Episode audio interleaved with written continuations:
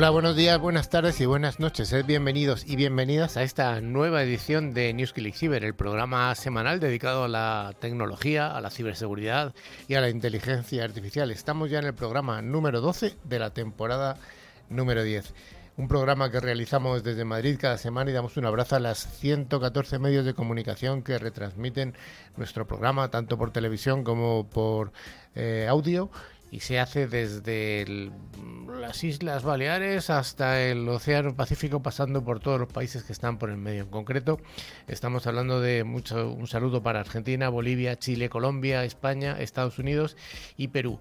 El equipo de hoy está formado a mi centro derecha, a don Alfonso Calvo. Pues es un placer compartir programa con vosotros. También tenemos a mi centro izquierda hoy a don Rafa Tortajada. ¿Qué tal, Carlos? Deseando volver que estaba. Parece que fue hace un momento. y también tenemos a mi extrema izquierda hoy a don Javi Soria, el señor más gracioso de la radio de los ¿Qué micrófonos. Tal estamos, licenciado? Ay, muchas gracias, ingeniero Soria. Y también eh, damos eh, un cordial saludo a nuestro compañero en la distancia que está en Palma de Mallorca. Hola, Joan. Hola, recién salido de la playa. Joder, de verdad oh. qué envidia que nos das. Buah, buah. Finalmente estoy yo, Carlos Dillo, y damos las gracias al equipo técnico que está detrás de la pecera, que ya son dos compañeros. Muchas gracias a todos y esperamos que nos acompañéis durante los cincuenta y tantos minutos que nos va a llevar hasta el concurso final. También damos un cordial saludo a toda la audiencia que nos sigue mientras que realizan cualquier tipo de actividad, como activar el modo diablo en ChatGPT y pedirle cosas de dietas o de religión. Durante toda la semana nos podéis seguir a través de las redes sociales, Twitter, LinkedIn o Facebook, o en nuestro email info.clickciber.com. Además, recordamos y recomendamos visitar nuestra web llena de interesantes contenidos, clickciber.com, las dos con i latina.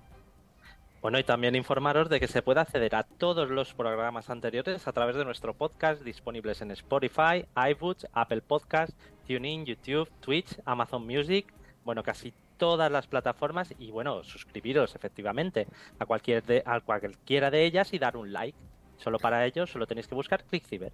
Sí, el like nos gusta mucho, nos gusta mucho que nos quieran. Bueno, Rafa, ¿qué tenemos en el programa de hoy? Pues, Carlos, antes de empezar con lo que debe el, el contenido de nuestro programa, quería comentaros que el 11 de abril de 1976... Ayer, ayer prácticamente, ¿no? Ayer casi, se creó un dispositivo que ha revolucionado la industria, sobre todo los que tenemos manzanitas. El Apple I, que fue desarrollado tanto por Steve Jobs como por Steve eh, Wozniak. Y este innovador equipo eh, sentó a las bases a todo lo, el ecosistema que tenemos ahora mismo tecnológico de la manzana, de Apple. Y sobre todo, además, que creó un monstruo que es, un, la empresa más valorada. Ajá. Bueno, en cuanto al contenido del programa. Bueno, pues hoy tenemos eh, las noticias con Javi Soria eh, las ciberpíldoras que nos lo va a contar Joan, eh, que va a ser una anatomía del ciberataque que ha pasado en el Hospital Clínic de Barcelona, las efemérides que las voy a contar yo, y el monográfico con Alfonso, que va a hacer una introducción a la computación cuántica. Oh, es un programa más que interesante. Pues vamos con ese primer bloque, el bloque de noticias de ciberseguridad.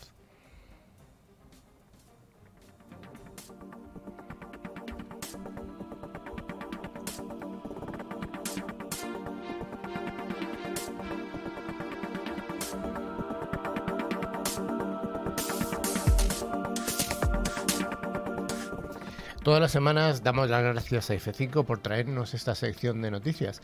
Recordamos que F5 es una empresa de seguridad y servicios de aplicaciones multicloud comprometida con la creación de un mundo digital, digital mejor y que además ayuda a proteger y a optimizar todas las aplicaciones o API en cualquier lugar, en las instalaciones locales, en la nube o en los extremos. Y tenemos que recordar, Javi, que hay una noticia que va a ser falsa. Es una noticia fake, que hay que estar atentos todo el mundo para saber eh, cuál es la respuesta que tendremos que formular al final cuando hagamos ese concurso. ¿Solo una? solo una, solo una, solo una es falsa. La primera nos dice que la inteligencia artificial está descifrando ya la mayoría de las contraseñas utilizadas y en menos de un minuto. Esto es realmente sorprendente ¿Qué Sí, pasa? Bueno, eh, realmente lo que ocurre ahora es que las inteligencias artificiales han evolucionado y en la parte de descifrado de contraseñas normalmente se utilizaban las tablas arcoiris, lo cual son las contraseñas haseadas de un protocolo. Entonces tú comparabas esos hashes y rápidamente, por fuerza bruta, es decir, todas las pruebas que pudieras, acababas averiguando la contraseña. Entonces, ¿qué es lo que ocurre? Que las inteligencias artificiales, en este caso PassGAN, utilizan ahora otro tipo de ataques. Son ataques estadísticos en base a lo que esas personas normalmente utilizan de contraseña. Entonces no te hace falta probar tantas. Simplemente pues estableces unas redes generativas adversariales, lo que se llaman GAN, y son las contraseñas más utilizadas. Entonces averiguas las contraseñas antes probando muchas menos opciones.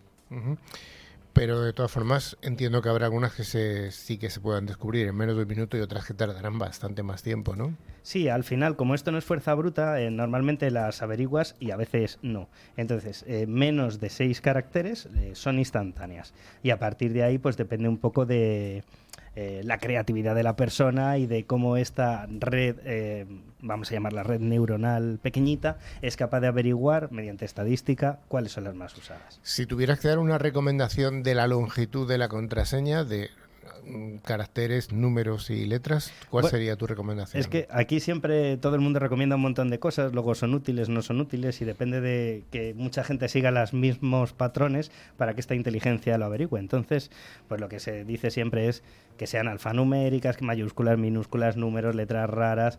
Pero lo principal que puedes hacer es meterte en la página de este estudio, en homesecurityheroes.com, hay password cracking y probar. No pongas tu contraseña, sino que pongas contraseñas similares a la tuya y veas la cantidad de tiempo que tardaría en descifrarla esta inteligencia artificial. Pero lo, lo más sencillo es una contraseña que suelas usar, la copias dos o tres veces, o la que te recomienda como segura el Google, la pones dos veces, añades algo y un KeePass para guardarla y acordar. Ya hablamos alguna vez en el programa del Keepass, que además que era un tipo de herramienta muy interesante de tener. La siguiente noticia nos habla de que hay una herramienta muy útil en este caso para descifrar el ransomware. Sí, bueno, eh, Kaspersky muchas veces eh, utiliza em, códigos descifrados y que se han liberado al público de cómo funcionan diversos eh, cryptolockers, diversos ransomware, y eh, crean herramientas para ser capaces de descifrar ese contenido. Entonces lo que han hecho eh, es que había un, un malware CryptoLocker que se llamaba Conti, que llevaba pues molestando a mucha gente desde 2019. Entonces sacaron varias versiones liberadas por error los maleantes, Kaspersky la ha estudiado y ha, consegui- ha conseguido descifrar eh, 258 claves de un montón de CryptoLockers, no solo de ese, sino que viendo esos módulos, cómo funcionan ese código fuente, los han extrapolado a otros.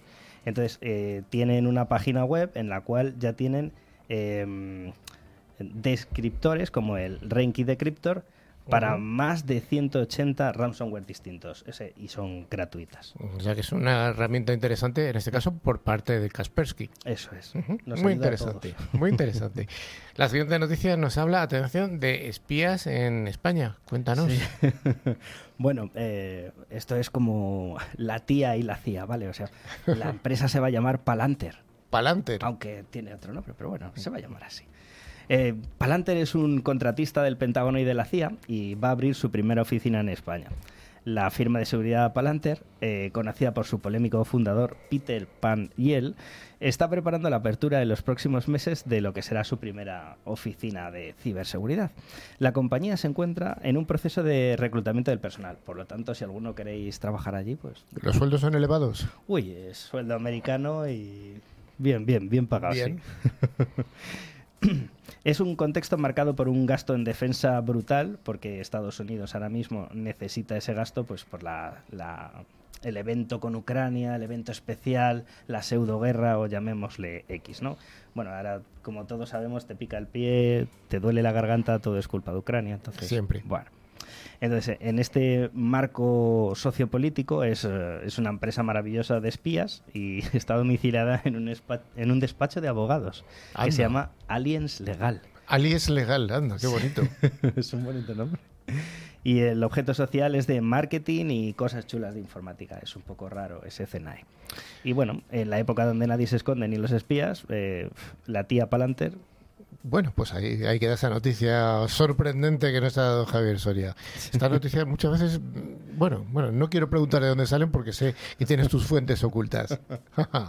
La siguiente noticia, MSI es posible que vaya a tener un problemón muy próximamente. Primero, ¿quién es MSI?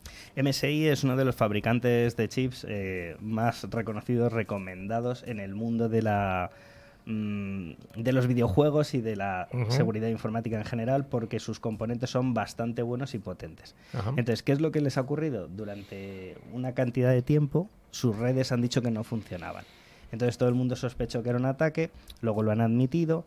Eh, esas anomalías de red al final pues les han robado diversos códigos eh, del firmware de algunos de los chips que ellos tienen, lo cual se puede convertir en corto plazo en muy peligroso. En las actualizaciones nuevas, en tipos de man in the middle que te hacen instalar cosas que no debes, en las BIOS. O sea, ahora mismo esta, esta empresa con sede en New Taipei, en Taiwán, que es uno de los mayores proveedores de hardware, incluso para elementos de coches, eh, ha sufrido un grave ataque de, sus imágenes de firmware. Y además que está justamente dentro de todo el conflicto entre China y Taiwán, que China quiere recuperar Taiwán y justamente estas eh, algunas de las mayores o directamente las mayores empresas de semiconductores del mundo están allí físicamente en Taiwán. La mayor es TSMC, eh, a la cual le compra Microsoft y todas las demás porque su fabricación en nanómetros es la más pequeñita del mundo y la más avanzada y realmente es mm. complicado. Ese... Sí, es un problema geoestratégico tremendo el que tenemos ahí. Mm. Porque chips hay en todas partes. Efectivamente, cualquier dispositivo hoy en día tiene un chip. Eh, la siguiente noticia nos habla de que el gobierno está vendiendo aparatos infieles. Esta es una noticia un tanto extraña que solo la mente calenturienta de Javi Soria es capaz de redactar. Cuéntanos. Bueno, a ver, eh, en Estonia eh, todo es digital. Entonces ha habido una persona que ha creado un conglomerado de empresas. Ese conglomerado de empresas a diversos países les ha comprado armamento y diversos componentes militares y luego se los vende, mm, pseudo regala a Rusia. Entonces esta persona lleva haciéndolo más de 10 años, ya la habían pillado varias veces, estaba bajo el radar americano y al final pues el 28 de marzo le han detenido en, en Tallinn. Al final son cargos de conspiración, de venta de secretos, material militar. Se enfrenta a más de 20 posibles años de prisión. Sí, este individuo tiene 45 años, se llama Andrei Seskialov o algo parecido a eso. Y sí, efectivamente, ha sido arrestado recientemente, el 28 de marzo de este mismo año. Pero lo que más me sorprende es que muchas de las cosas por las que le han pillado no es por el armamento, sino por las herramientas de ciberseguridad que compraba, que es algo muy curioso. Eh, compraba Rapid7, Metasploit, que al final es una manera sencilla de probar la seguridad de tu empresa, pero cuando tienes la versión de pago es un arma bastante potente si la utilizas contra mm, herramientas administrativas del Estado. Entonces, digámoslo así. Y, y, les han pillado por esa parte. Mm, interesante muchas veces también el bien se utiliza para el mal. Es, un fabricante de máxima reputación, Rapid7, y mira, por, por, donde pues también se puede utilizar para cosas malas. Había comprado unos 800.000 euros en lo que llevaba de año de, elementos... de ciberseguridad. Sí. La siguiente noticia nos habla de que piratas informáticos están inyectando código en el cableado de los faros para robar Toyotas RAP4, que es un coche de todoterreno. Sí, bueno, eh, este tipo de ataque eh, se acaba de descubrir en esta marca modelo de coche, pero esto ocurre en varios posibles coches y a partir de ahora eh, lo vamos a ver en muchos más. ¿Qué es lo que ocurre? Los coches tienen EQs, cerebros de subsistemas, es decir, la EQ del motor, la EQ de encendido mm, de, sensores, la EQ de gasolina, y entonces todo eso eh, va por un canuto, por un cable, y ese cable es el CAN bus, que tiene una serie de protocolos que envían información. Entonces, ¿qué es lo que ocurre? Que eh, la entrada principal de los coches del CAN bus está o debajo del volante o al lado del freno de mano, está en sitios internos del coche y tienen cifrado. Entonces es complicado que tú puedas acceder si no tienes un equipamiento especial. Entonces esta gente ha encontrado un sitio donde puedes acceder a la EQ sin cifrado y puedes enviar códigos. Ajá. Y eso es en el faro. En el faro. La EQ recordamos que es la unidad de control electrónico que tiene cada una de esas unidades o cada una de Eso esas es. partes del coche. Normalmente tú tienes una centralita, la EQ general, y luego eh, cada subsistema una. EQ Regional, ¿no? Eso es. Entonces, eh, lo que hacen es, se conectan a esa EQ, envían códigos del coche, abren el coche, lo arrancan y se lo llevan. Aproximadamente 30 segundos, un minuto. ¿Y es un ataque sofisticado? No, es muy sencillo, son tres instrucciones y el elemento que lanza este tipo de ataques vale 10 dólares. O sea que... Lo que pasa es es fácil, pero hay que saber hacerlo, es como todo. No, bueno, eh, normalmente los, los propios mecánicos tienen unos elementos similares para diagnóstico del coche. Pues es un elemento parecido por 10 euros, 10 dólares. Bueno, pues eh, hasta aquí las noticias, pero antes de acabar con las noticias, vamos a dar ciertas rafaguitas que me han marcado como, eh, como highlights, como titulares. Sí, Y la primera nos habla de ChatGPT y un país europeo. sí, bueno, ChatGPT estamos viendo que en diversas universidades, incluso diversos países, lo están empezando a prohibir por sus grandes capacidades y por el- la posible eliminación de puestos de trabajo. En este caso, Italia la ha prohibido porque infringe en muchos casos la ley de protección de datos. Y en cuanto a apuestas, loterías, ¿qué ha ocurrido? Bueno, Hay gente que está utilizando ChatGPT para que le diga la frecuencia de los números para luego echar la lotería. Y en este caso un taiwanés pidió la frecuencia de los números, acertó ChatGPT y ha ganado la lotería. Lo que pasa que al cambio pues son 80 a 100 dólares. Pero Bueno, bueno, vale. pero que ha ganado la lotería. Y una noticia interesante que es para gente que está en España, ya que hay un organismo español que ha lanzado una iniciativa de, de formación muy interesante. Sí, INCIBE está liberando cursos de formación gratuitos de técnico de seguridad, de forense, de un montón de elementos. Accedes a su web y puedes ver esos cursos y apuntarte. Bueno, pues hasta aquí estas noticias y estas eh, ciber pildoritas. Ráfagas. NewsClick Cyber es el programa semanal líder en la radiodifusión en español. Si quieres estar al día de las novedades, escuchar nuestras ciberpíldoras y a los responsables de grandes empresas, escucha NewsClick Cyber.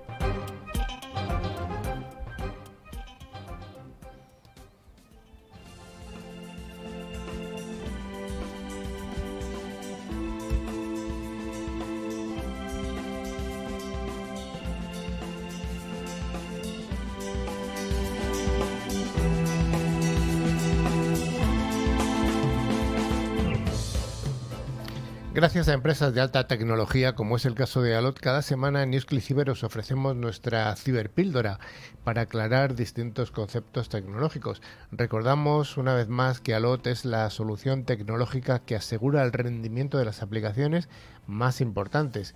Y hoy nuestra ciberpíldora va a hablar Vamos a dejar que Joan nos explique en detalle, que haga ese análisis forense, qué ocurrió con este ataque al Hospital Clínic de Barcelona, que ha estado dando mucha información generalista en muchos medios de comunicación de todo el mundo, sin duda alguna por la importancia de un gran hospital como es este, en una gran ciudad, en un país del primer mundo. Eh, el pasado, el mes pasado, el mes de marzo, el Hospital Clínic de Barcelona sufrió un ataque de ransomware que provocó graves alteraciones en las operaciones y en la atención médica de todo tipo de pacientes. Eh, Joan, lo primero que habría que aclarar un poco, recordar qué es este tipo de ataque de ransomware. Bueno, pues el ransomware es un tipo de software malicioso que simplemente lo que hace es cifrar los archivos y, mmm, como bien dice la palabra, secuestrar la información que tienen para pedir un rescate, que generalmente es en criptomonedas. Uh -huh. Y bueno, cada vez han sido más frecuentes en todo el mundo y sobre todo últimamente se está viendo que los sistemas de atención médica, los hospitales y otro tipo de sector salud pues están siendo bastante atacados por los uh, digamos los, los ransomware. Uh -huh. Ransom significa en inglés eh, secuestro, con lo cual sería software de, de, secuestro, algo parecido a eso, ¿no? Un juego de palabras. Sí, sería ahí. Ajá. Bueno, ¿y cuál ha sido la cronología del ataque?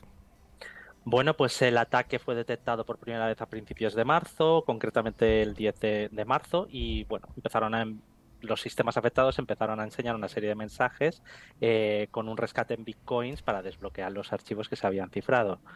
El que se utilizó fue el del tipo Netwalker, un ransomware conocido por atacar normalmente a instituciones de gran envergadura y sobre todo se propaga a través de lo, de lo que el 90% de los ciberataques se producen, o más de un 90%, que es un phishing. Aparte de explotar unas vulnerabilidades en las redes y los sistemas informáticos. En este caso, los atacantes apuntaron pues, a, la parte donde están almacenados los datos o la información sensible del Hospital Clínic de Barcelona. El hospital lo que hizo fue activar eh, inmediatamente su protocolo de respuesta. Incidentes, evidentemente. Y además se apoyó en algún organismo público, ¿no? Sí, como el Centro Criptológico Nacional y, la Unidad de Investigación Tecnológica de la Policía Nacional. Aparte, también se apoyaron en empresas de ciberseguridad eh, externas para tener una, segunda opinión sobre qué hacer, una opinión más versada en este tipo de negociaciones con ciberdelincuentes. Y en cuanto a, acotar el problema, ¿qué se, qué se hizo? Bueno, pues lo primero que hicieron, evidentemente, es eh, parar todos los sistemas que tuvieron eh, este tipo de ataques. Es decir, la contención es lo primero que se suele hacer cuando tienes un ataque. A partir de ahí, pues eh, empezaron a revisar los problemas que tuvieron, empezaron a revisar los archivos que se vieron afectados. ¿Cuál fue el impacto que tuvo en el hospital? Bueno, pues el impacto sobre todo fueron la interrupción en las operaciones. Eh, el ataque de ransomware provocó esa paralización de las operaciones de los hospitales, o del hospital en este caso, y muchos de los procedimientos médicos se tuvieron que parar, incluidas cirugías no urgentes, citas de pacientes, Ah, y tuvieron que cancelarlos o reprogramarlos. Incluso tuvieron que hacer, eh, utilizar métodos eh, de hace 50 o 60 años, métodos más analógicos para poder atender a los pacientes. Papel y bolígrafo estamos hablando. De toda la vida, que sigue sirviendo igual. Sigue sirviendo. Y bueno, esto es lo que sobre todo pasó. Y en cuanto a los eh, al análisis de quién ha sido el grupo atacante, ¿hay alguna alguna evidencia ya? Sí, los señores de Ransom House, que últimamente está muy de moda por atacar sobre todo a, sector salud. Ajá. O sea, que están especializados en este sector. Sí, sobre todo últimamente se está viendo que parece ser que a ellos les está gustando esto de atacar hospitales. Creo que también pasó en un hospital de Bélgica, a la par que el Hospital Clínic de Barcelona. Y en cuanto a la estrategia de recuperación, porque siempre lo hemos comentado en el programa, hay que tener una estrategia de recuperación, una estrategia de, backups. ¿Qué, ¿Qué pasó aquí? Sí, lo que todos llaman el Business Continuity Plan, eh, pues se tuvo que hacer un desarrollo, bueno, se, en base a la estrategia que ya tenían desarrollada, lo que hicieron es eh, recuperar las copias de seguridad y aparte tomaron evidentemente medidas adicionales porque tenían que evitar que en un futuro, debían evitar en un futuro que pudiera pasar algo más. En cuanto a la comunicación que ha tenido el Hospital Clinic con, con la sociedad, ¿te parece que ha sido razonable? ¿Había algo que mejorar? ¿Cómo ha sido? Lo importante es que ha sido bastante transparente y eso es algo que se agradece sobre todo cuando tenemos en, digamos, dentro del ransom que se ha producido o secuestro que se ha producido datos tan importantes como son los de la propia salud de uno, además especialmente protegidos por el Reglamento General de Protección de Datos. Y bueno, estamos hablando de un, de un secuestro, en un secuestro se pide un rescate. ¿Qué pasó con ese rescate que le pidieron los ciberdelincuentes al hospital? Bueno, pues tras las o los consejos de, estos expertos del Centro Criptológico Nacional, pues y de, empresas de ciberseguridad decidieron no, pagar este rescate, que además ascendía a unos 4,5 millones de euros, o sea, una cantidad bastante importante para, un hospital de este, de este calado. Bueno, para, para todo el mundo, 4 millones y medio. Sí, eh, es bastante, la verdad. Sí, sí, aquí entre los cuatro que estamos en el estudio no llegamos. Nos, quedamos ahí, céntimos nada más. Sí, sí, sí, unos céntimos. Bueno, es el precio medio de una casa en Mallorca ahora. bueno, tú sí, porque vives en casas muy caras, pero bueno. ¿Cuáles han sido las consecuencias del ataque? Bueno, pues como hemos comentado anteriormente, la interrupción de las operaciones, evidentemente, porque al estar cifrados los datos no son accesibles. Y como hemos comentado, papel y boli. Hubo que hacerlo todo a papel y boli, retrasando cirugía, retrasando cosas que se pasaron a un segundo plano y pasaron a primer plano las urgentes. ¿Se han comprometido datos de pacientes? Desgraciadamente sí. Hemos tenido, eh, o han tenido, hemos, porque yo me considero también del sector eh, digamos, para proteger los datos, eh, se han filtrado los datos de, gente que, bueno, de gente, y además creo que están amenazando con publicar datos bastante peliagudos en cuanto a salud de, según qué tipo de pacientes. Y además, como todo este tipo de ataques, pues hay un daño colateral que siempre es la reputación del atacado, que, que, que siempre lo decimos, que es un, una doble... eres atacado y encima luego pues te señalan como que has sido atacado. Es una victimización de la víctima. tremendo, pero sí que ha habido eso. Sí, sí, sí, ha habido un daño reputacional, evidentemente. Un daño reputacional del que ellos no son culpables. No. Pero sin embargo, siempre ante este tipo de ataques hay algo que se ha aprendido. ¿Qué se ha aprendido de este ataque? Bueno, lo importante o lo más importante, digamos, copias de seguridad. Siempre hay que tener unas copias, ya sea offside, es decir, fuera del lugar, en frío, como queráis, pero unas copias que no sean accesibles por los ciberdelincuentes. O sea, que si te tumban un sistema de información, que no sea la única copia, ¿no? Que haya otra y que esa copia no pueda ser accedida a través de la red. Porque si es accedida a través de la red, te la tumban también esa. Lo suelen hacer bastante bien, además. Sí, sí, sí, sí. Y en cuanto a la respuesta ante incidentes, ¿qué es lo que se ha aprendido? Bueno, pues que precisamente que han respondido de una manera bastante rápida, digamos, para bloquear que el ataque de ransomware no se extendiera más todavía en los sistemas del hospital. Eso ha sido gracias a que se había diseñado una, un, lo que se dice un incident and response, un plan de, respuesta de incidentes bastante, bastante bien elaborado por el departamento de TI. Otro de los temas que hablamos habitualmente en el programa es temas de concienciación. ¿Qué, lección aprendida ha habido sobre la concienciación del personal del Hospital Clinic? Bueno, que sobre todo es la primera línea de defensa, siempre decimos que son los usuarios. Si ellos no saben o no están advertidos de lo que puede ser un phishing y el carácter o la peligrosidad que, que tiene este mismo, pues evidentemente con esa pequeña puertecita que nos abren tenemos un problema. Otra lección aprendida tiene que venir de la mano de los mantenimientos de los equipos, de los sistemas que haya habido en el, en el hospital. Sí, sí, sí. Hay que parchear. Uno de los problemas que se ven, que se ven en los hospitales es que los eh, digamos, los componentes suelen tener sistemas operativos y protocolos propios, lo que hace que sea bastante difícil, en este caso, auditarlos de alguna manera y ver qué está pasando en la red. Para eso se necesitan de soluciones específicamente desarrolladas para el sector salud. Sí.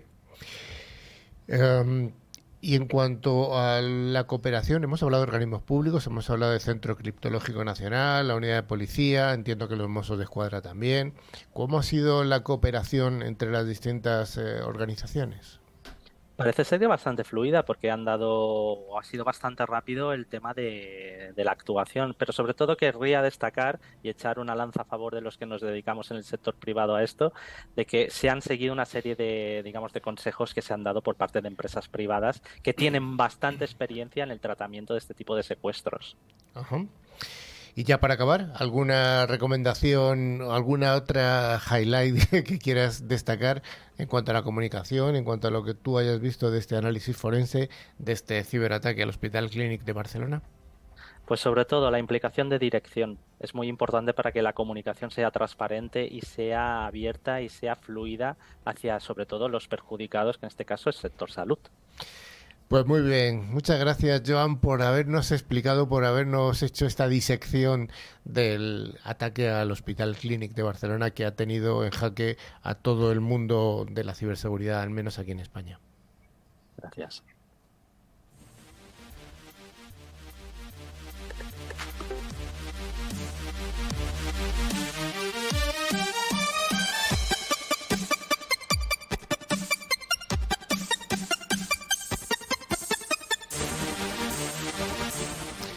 Como en todos los ámbitos, en la tecnología, en la ciberseguridad, en la inteligencia artificial, todos los días pasan cosas importantes y es por eso que hoy vamos a recordar algunas de las efemérides ocurridas en una semana como esta, pero de años atrás. Y para eso tenemos hoy el cerebro privilegiado de don Rafa Tortajada, que tiene ahí en su cerebro, en su cerebelo incluso, un montón de información y vamos, a veces me sorprende eh, tremendamente. Pero bueno, lo primero tenemos que dar las gracias a Micro porque nos acerca la tecnología del Virtual Patching Anywhere. Esta tecnología protege y mitiga vulnerabilidades reduciendo la ventana de exposición en cualquier vector de ataque, tanto de IT como de OT y sobre todo como entornos 5G, que es lo que está viniendo. Rafa, vamos a ver, voy a ver esa, voy a explorar esa mente. Vamos a ver si Carlos me ha pasado bien el cerebro. Carlos Valerdi, bueno, un saludo para Carlos Valerdi que está fuera, pero yo creo que tú te, te sobre cerebro, no digo cabeza grande, sino cerebro. Vamos a ver, eh, una semana como esta del año 1995, hace poquito tiempo, ¿qué ocurre? 1995, ni más ni menos. Bueno, pues eh, nace el operador Opera. El navegador, perdón, Opera. Hace. Y además ese lo estuvimos usando una época y era bastante, bastante rápido. era muy ligero, además. Sí. Realmente ligero. 1908. Eh, bueno, pues aquí fundamental. El, nace Masaru Ibuka, que es el cofundador de Sony, la oh. gran empresa tecnológica ¿Quién no tiene un televisor? ¿Quién no tiene un ordenador? Maravilloso ordenador, como lo he hecho de menos. La PlayStation, ¿no? La Play. Un Walkman. el Walkman. Efectivamente. Pues sí, sí, ahí nació el, gran, uno de los fundadores de Sony en el año 1908, o sea que ya ha fallecido seguramente, ¿no? Sí. ¿Qué me cuentas de COBOL? Vale, pues que el COBOL, ese maravilloso lenguaje que siguen usándose muchísimo, sobre todo en entornos bancarios. Oh, es malo. Lleva desde el 11 de abril del 78. Sigue funcionando ahí y siendo uno de los lenguajes no más usados, pero sí que más puestos de trabajo pueden generar por, por lo que es. ¿eh? Porque hay muy poca muy poca gente que sepa programar en COBOL y sepa interpretar un código que está hecho a lo mejor hace 40 años y hacer una modificación sobre ese lenguaje. Y en entornos tan poco críticos como son los bancos. Bancos, compañías eléctricas, compañías energéticas, digamos que casi toda la infraestructura de las grandes compañías que nos dan servicio en todo el mundo están sustentadas en COBOL. En este programa, este lenguaje de programación ya... No, yo ya... Pascal todavía me ah. acordaba, pero COBOL... ¿Alguna noticia de Apple nos cuentas? Vale, pues en... Nadie, ese, bueno, mucha gente lo sabe, pero en el año 1985, eh, el 11 de abril, despidieron Apple a Steve Jobs o sea, bueno, eso, la hecatombe mundial, hoy en día nadie lo entendería, porque se centraba demasiado en el diseño, o sea, todo lo que ha hecho con Apple es puramente diseño, y descuidaba el negocio. O sea, la primera empresa de... Sí, sí, sí, sí. Bueno, eso era claramente una excusa para despedirle por algún motivo que seguro que era eh, más o menos oculto. Um, ¿Cuándo se inventó el spam? Esta, este correo tan maravilloso, digo maravilloso entre comillas porque es correo basura. ¿Cuándo pues, se...? Siempre hay un, primer momento y eso fue el 12 de abril del 94. Se lanzó el primer spam de la historia que se envió entonces nada más ni nada menos que a 6.000 usuarios. O sea, ahora no sería nada, pero vamos, entonces era impresionante. Te voy a preguntar por un matemático que dicen que es el príncipe de las matemáticas. Se, mm. le, se le, conoce así a este, a este verdadero genio. Estamos hablando de Euler. Sí. Nació hace ya un poquito, casi la edad de Javi, el 15 de, abril de 1707. O sea, el, principal matemático del siglo XVIII. Eh, y uno de los más importantes, porque evidentemente luego ha habido más avances, pero... Y hablando de genios, Leonardo da Vinci. Buah, el gran genio. Hay el mejor pintor, yo creo, junto con Rafael que hay. ¿Rafael Tortajada? No, casi, pero no, yo no pinto nada. El 15 de abril de 1452 nace eh, Leonardo da Vinci. ¿Qué me dices del 10 de abril del año 2019? Hace, hace cuatro, cuatro años, justo antes de la pandemia. ¿Qué pasó? Pues se realizó la primera fotografía o se publicó la primera eh, fotografía de un agujero negro. O sea, si es un agujero negro, ¿cómo se pueden hacer fotografías? Pues bueno, sí. Eh, estas son tomadas. Que no se hizo antes. Se tomó en el, año, en el año 2017. Además, es un hecho histórico que, fue el resultado de una colaboración internacional de científicos, astrónomos y expertos en tecnologías de todo el mundo que trabajaron juntos en el proyecto Event Horizon Telescope, el EHT. Bueno, pues una, sí, además fue muy sonada esa, esa fotografía. En el 9 de abril del año 2012, otro evento más que importante, pues sí, eh, eh, anunció Facebook que, eh, que compraba Instagram. Facebook, recordemos que es la red social fundada por Mark Zuckerberg y además compró Instagram. Esta plataforma de intercambio de fotos y vídeos por aproximadamente mil millones de dólares en efectivo y en acciones. Así, se, sa- Así, se rascó el bolsillo el- y dijo, ¿qué tenemos suelto por aquí? Y dice, mil millones, venga. Venga, vale. como estos. No me acuerdo cuánto costó Twitter, pues Ha sido más, ha sido bastante más. Vamos a una noticia de altísima tecnología y Mm. no es broma porque nos ha, cambiado la vida a muchas, muchas personas de todo el mundo. 7 de abril de 1827. Acordaros de la fecha. Sí. 1827. Antes no existía este dispositivo que ha cambiado la vida a mucha gente. además ¿De qué estamos se hablando? usa un montón. Bueno, antes sobre todo más en la cocina. Eh, se creó la primera cerilla de madera por el químico inglés John Walker. Eh, estas eh, cerillas también son conocidas como fósforos, fósforos de fricción. Entonces, ¿quién no recuerda llevar ahí unas cerillas? Ahora se utiliza más un mechero o tal, pero las cerillas es algo que nunca falla. Ajá. Si no se te mojan. Sí, exactamente. Ahí. Ahí ya.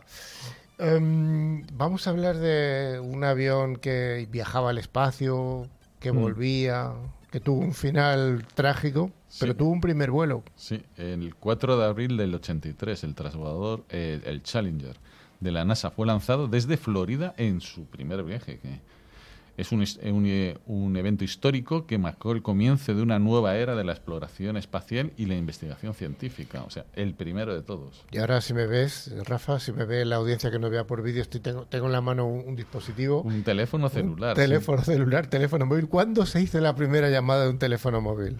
Pues el 3 de abril de 1973, por ¿Y quién la Martin hizo? Cooper. Oh, ¿y Hace cómo se- ya es el abuelo años, de sí. los teléfonos móviles, Sí, ¿no? sí, sí, desde una calle de Nueva York. O sea, y sería mítico. Esto se ha transformado pues el, el mundo que entendemos. Eh, El del 73 no es como el que tiene Carlos, como el que ha enseñado, era un No. poquito más grande. Un poquito más grande y tenía menos grande. funciones, ¿no? Sí, sí, sí. Llamaba y basta. Y la, la siguiente pregunta que te voy a hacer, Rafa, es ¿qué se dijo en aquella conversación? ¿Lo sabes o no lo tienes todavía? Eso, eso no sé. Sería cariño, llego tarde a comer. Bueno, pues le estuvo pinchando porque la hizo Motorola a un competidor que era BTT Bell Labs y le dijo, estoy en mitad de Nueva York, oye la gente a mi alrededor y llora porque tenemos un teléfono móvil funcionando. Otro cerebro tenemos aquí. Qué grande. bueno, pues hasta aquí las tecnoefemérides en la que tecnológicamente ha habido todo hasta la cerilla.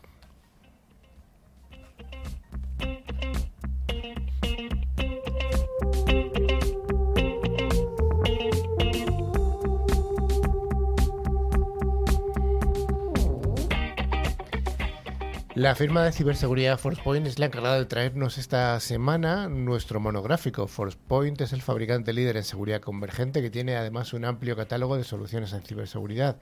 Y hoy don Alfonso Calvo nos va a hablar de algo verdaderamente importante que está ocurriendo, que está ocurriendo en este momento y sinceramente no sabemos cuándo va realmente a ocurrir. Estamos hablando de la informática cuántica o la computación cuántica. Pues sí, porque vivimos en la era de la tecnología, pero aún no hemos visto todo.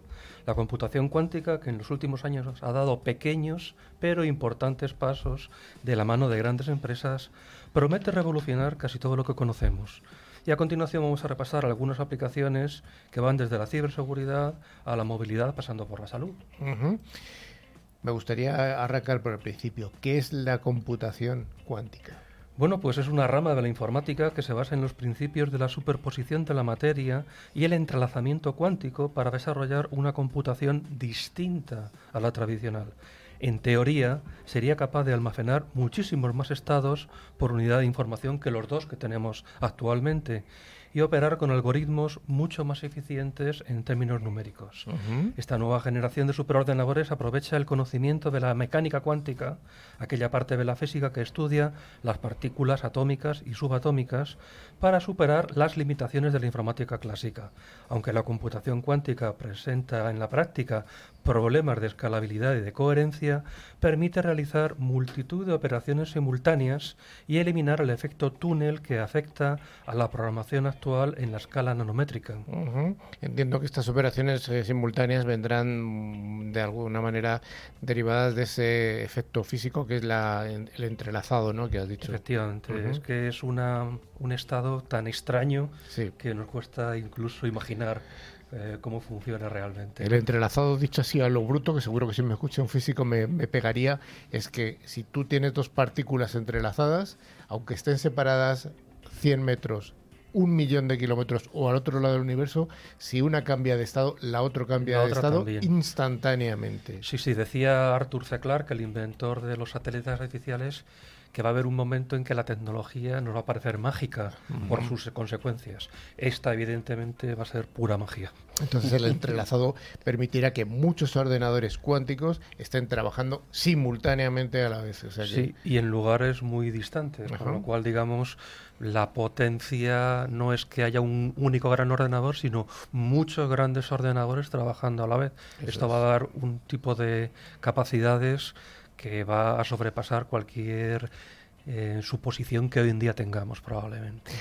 Has hablado de las diferencias que hay entre la tecnología, entre la eh, computación actual y la computación cuántica, y me has hablado de que un, un- un elemento de información que solamente tiene dos estados, que es el bit 01, en la, en la computación cuántica cambia. Va a cambiar, efectivamente. Aquí lo, lo vamos a llamar el qubit y ese qubit en esa informática cuántica es la- el elemento fundamental y la principal característica de este ah, sistema alternativo es que admite la superposición coherente de unos y ceros. Ajá. Esto indica que los sistemas de binarios sobre los que gira toda la computación, a diferencia del bit, que solamente puede adoptar o un 1 o un 0 simultáneamente. Aquí no, aquí va a poder realizar combinaciones múltiples de unos y ceros. Entonces, fijaros si con dos estados hemos podido avanzar en solo 60 años lo que tenemos, ¿qué podremos conseguir o qué se podría conseguir con una cantidad muy elevada de estados simultáneamente? Qubit hay que decir que viene de una combinación de dos palabras, bit eh, cuántico. Cuántico, exactamente. Sería Bit un bit cuántico. que es algo diferente al bit tradicional, pero por, por tener una analogía que nos permita acercarnos a esto, pues es algo, digamos, que es un estado intermedio, vamos a decir. Entonces, el qubit puede ser 0 y 1 a la vez. Es como el gato de Schrödinger que metes en la caja esta. Claro, esto es digamos, el, el nuevo estado cuántico, ¿no? Dices, ¿el gato dónde está y cómo se mueve? Pues el bit está igual, está a cero, está a uno, no puede estar a cero o a uno, y no solamente en un dígito, sino en varios simultáneamente. ¿Cuáles serían las diferencias entre la informática cuántica y la informática tradicional? Me cuesta decir informática tradicional cuando está teniendo avances tremendos día a día, pero bueno, Bueno, pues para que nos hagamos una idea de la gran diferencia, resulta que un ordenador que tuviera solo 30 qubits, que en nuestro caso sería 30 bits, mal contados evidentemente, pero que hoy en día nuestros ordenadores personales tienen 64 bits. Pero uno que tuviera solo 30 qubits, Ajá. ¿qué podría hacer? Podría realizar 10 billones de operaciones matemáticas por segundo. Eso significa que ese ordenador se comportaría como si fuera una consola PlayStation, pero 5,8 billones de veces más potente. Se me va la- se me- Claro me que explota la cabeza. No tenemos en todo el mundo esa cantidad de consolas. Y sin embargo aquí tenemos que solo 30 qubits, que hoy en día podemos encontrar hasta ordenadores de hasta 1000 qubits prácticamente, pues solo con 30 tendríamos más que toda la capacidad informática de todas las consolas del mundo. Eso es un ejemplo cuantitativo para que entendamos aquí. Pero si nos vamos a otro tipo de ejemplos diferenciadores, el primero que hablaríamos sería el lenguaje de programación. Claro, antes hablábamos con Rafa del COBOL. ¿Cuáles serían los lenguajes de programación en computación cuántica? Claro, pues esos lenguajes no son tales. Es No decir, existen. no son ordenadores programables en el sentido que nosotros conocemos del COBOL, del Fortran. No, no hay lenguajes de propósito general. Porque cada, digamos, tipo de ordenador cuántico tiene una arquitectura específica y tiene un cierto lenguaje vinculado a esa arquitectura y a esa tecnología.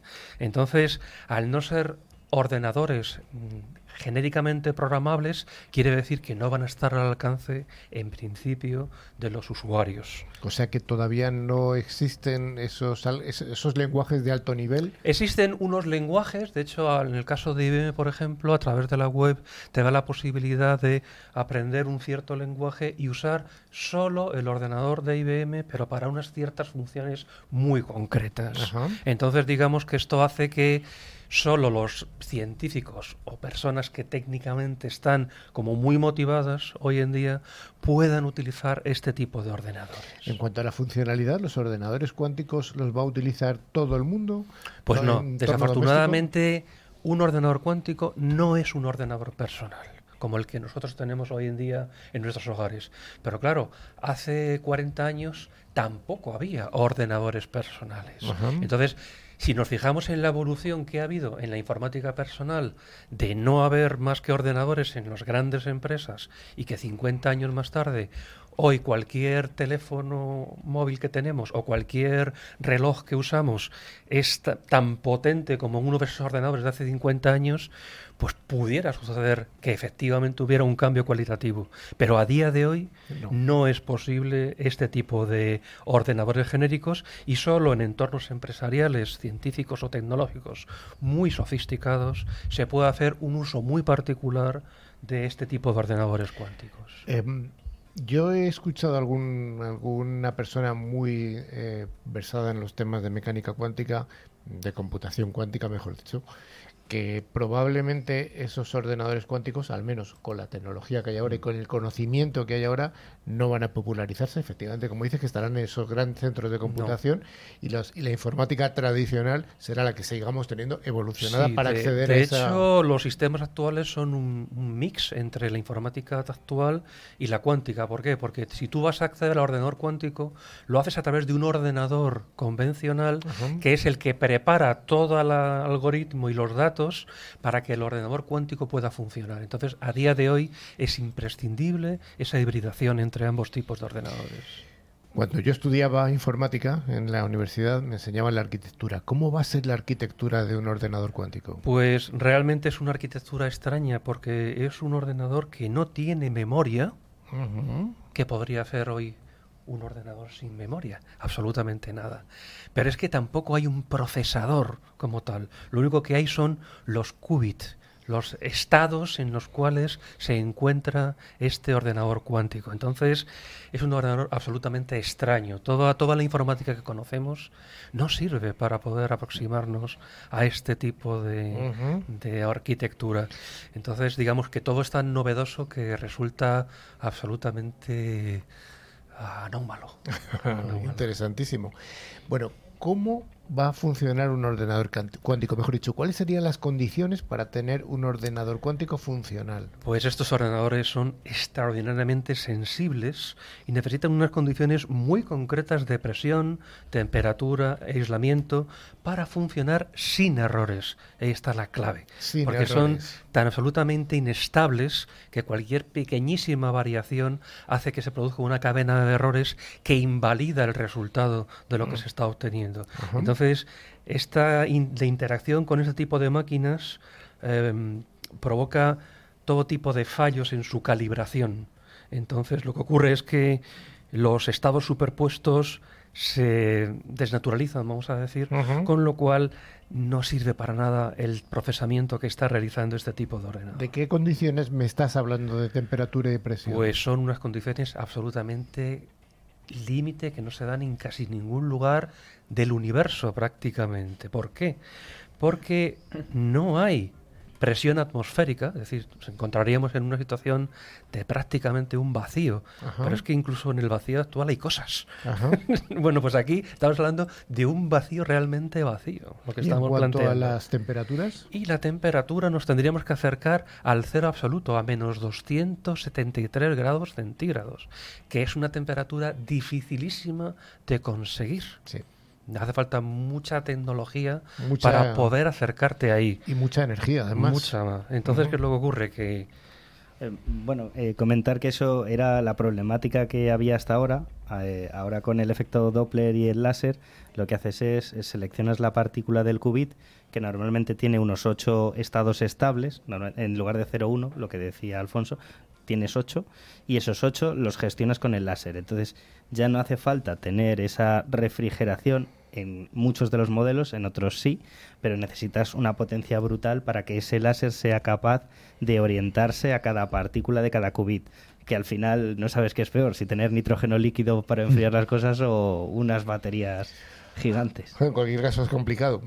Em, una vez visto ya la problemática que tenemos aquí, tanto de desde el punto de vista de funcionamiento como de acceso, como de accesibilidad de este tipo de dispositivos, ¿cuáles prevés que son las aplicaciones que se van a poder utilizar o que se están utilizando ya para los ordenadores ya, ya, hay, digamos, nichos de aplicación, porque todos aquellos eh, eh, sistemas informáticos que son exponenciales no lineales, que requieren una potencia de cálculo descomunal, pues son candidatos para intentar utilizar este tipo de ordenadores cuánticos. ¿no? Entonces, el problema es que hoy en día tenemos situaciones tan complejas que hay muchos eh, problemas que son exponenciales, con lo cual, pues el problema del viajante, el encontrar un camino adecuado en un grafo muy complejo, pues ese tipo de algoritmos que son realmente difíciles de realizar por la cantidad de nodos que tiene el grafo. Pensé, por ejemplo, en el grafo de la Tierra que tiene Google Earth para poder ir de un lugar a otro. Pues es un problema realmente complejo. El encontrar un camino óptimo,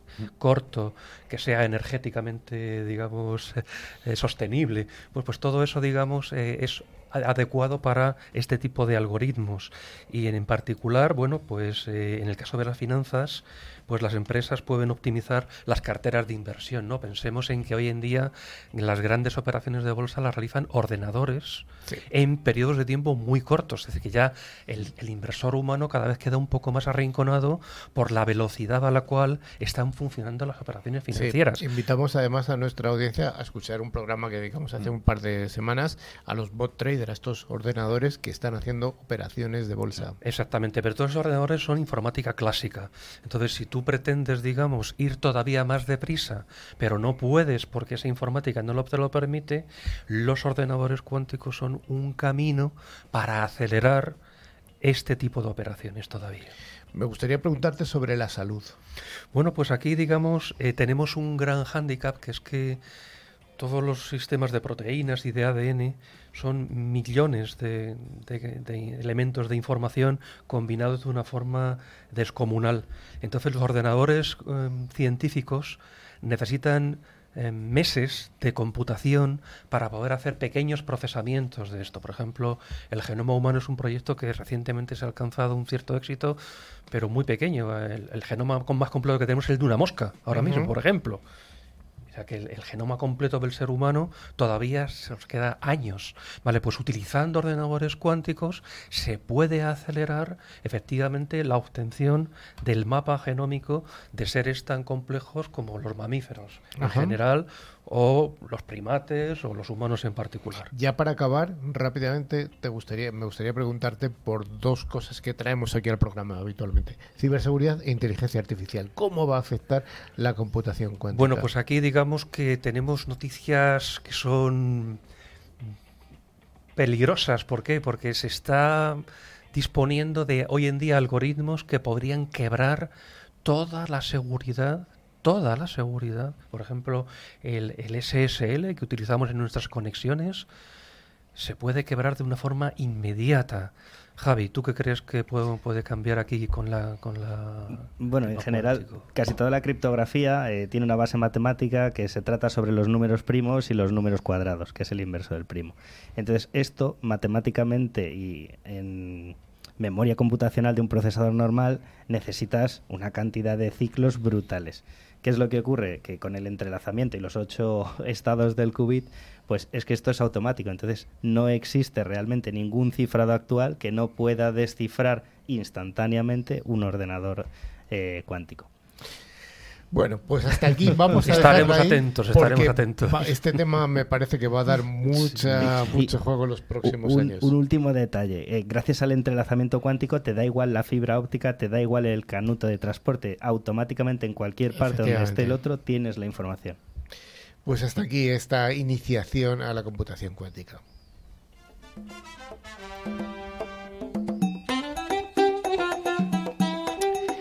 Este capítulo de News Cyber llega a su final, pero antes de despedirnos, ¿qué hay que hacer? Recordar que tenemos que visitar nuestra página web, clickciber.com, y, puede, acceder a nuestra revista digital, etcétera, ver nuestras fotos, nuestros vídeos, y además podéis seguirnos a través de nuestras redes sociales en Twitter, LinkedIn o Facebook. Finalmente recordamos que pues, se puede ver en todas las plataformas nuestro programa, pero antes de todo ello tenemos que dar la eh, los ganadores del concurso de la semana pasada. ¿Que ¿Quiénes han sido, Rafa? Pues Carlos, ha sido Quique López de Valencia y José María Lopar de Alicante. Enhorabuena a los premiados. ¿Y la pregunta para la semana próxima? Bueno, ¿cuál es la pregunta? Pues la pregunta es muy fácil. ¿Cuál es la noticia fake de hoy? Y bueno, para participar, pues tenéis que enviarnos un email a info.clickciber.com indicando el nombre y la localidad. Pero antes de despedirnos, os recordamos que a través de nuestra web clickciber.com, las dos con i latina, se puede acceder a nuestra revista digital, ver las fotos, otros contenidos de interés, más información cuántica, de inteligencia artificial y Finalmente os recordamos que a través de todas las plataformas de podcast podéis escuchar tanto este programa como los anteriores disponibles en iBooks, Spotify, TuneIn, YouTube, Twitch, Amazon Music, buscando la palabra ClickCiber y dándole al like si te ha gustado el contenido. Y si no, le, si no te ha gustado, también por rabia. le das, dale, dale, dale siempre. Bueno, muchas gracias a todos. Adiós, Rafa. Adiós, Javi. Hasta luego. Joan, Hasta otra ocasión. Hasta la Hasta semana que luego. viene. Adiós. hasta luego.